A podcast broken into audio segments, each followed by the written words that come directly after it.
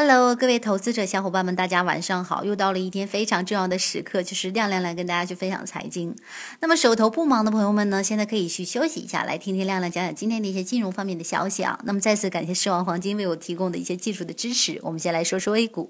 上证指数十月十七日收报是三千零四十一点一七点，跌二十二点六四点，跌幅是百分之零点七四，成交价格是一千八百零五点九四亿。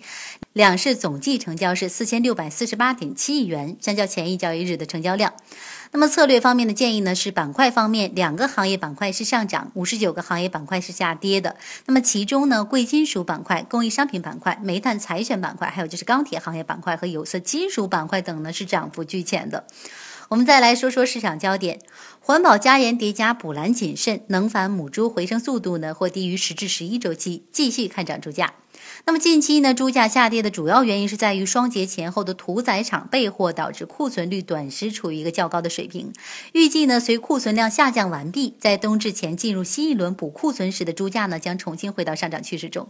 那么长期来看呢，二零一三年至二零一四年行业的低迷呢，使得近百分之三十的养殖户永久性的退出了行业啊，且经历了深亏后，使得现阶段的养殖户补栏情绪呢是越发的谨慎了。那么所以呢，生猪板块呢是有有一定。的投资机会的。我们再来说说房地产啊，随着楼市火爆与基建的回暖，再加上金九银十的这样的一个传统的销售旺季呢，中国九月挖掘机销售相当的火爆了。那么，据中国工程机械商贸网调查数据显示呢，九月全国二十六家的主要挖掘机生产企业呢，共销售挖掘机是五千四百五十六台，同比暴增了百分之七十一。好的，那以上呢这些是 A 股的，我们再来说说黄金 TD。根据市场的研判，今天呢，亚市盘中金价基本是保持不变的。上周美国公布的经济数据表现靓丽，提振了美元，进一步增加了美联储年底加息的这样的一个几率啊。我们再来说说建议啊，但是呢，在技术形态上依旧还是空头走势。那么亮亮觉得呢，近期还是以短线空为操作的这样的一个思路去进行。我们再来谈谈市场的焦点啊，具体数据来看是截止上周二，也就是十月十一日，黄金投机性多头仓位大幅是减少了四万三千三百零九手，连续第二周下降超四万手。同时呢，投机性空头加仓是八千零九十一手。需要指出来的是呢，空头持仓占总的投机性仓位比重达到了百分之十九点十一，是今年二月以来的一个最高的水平了。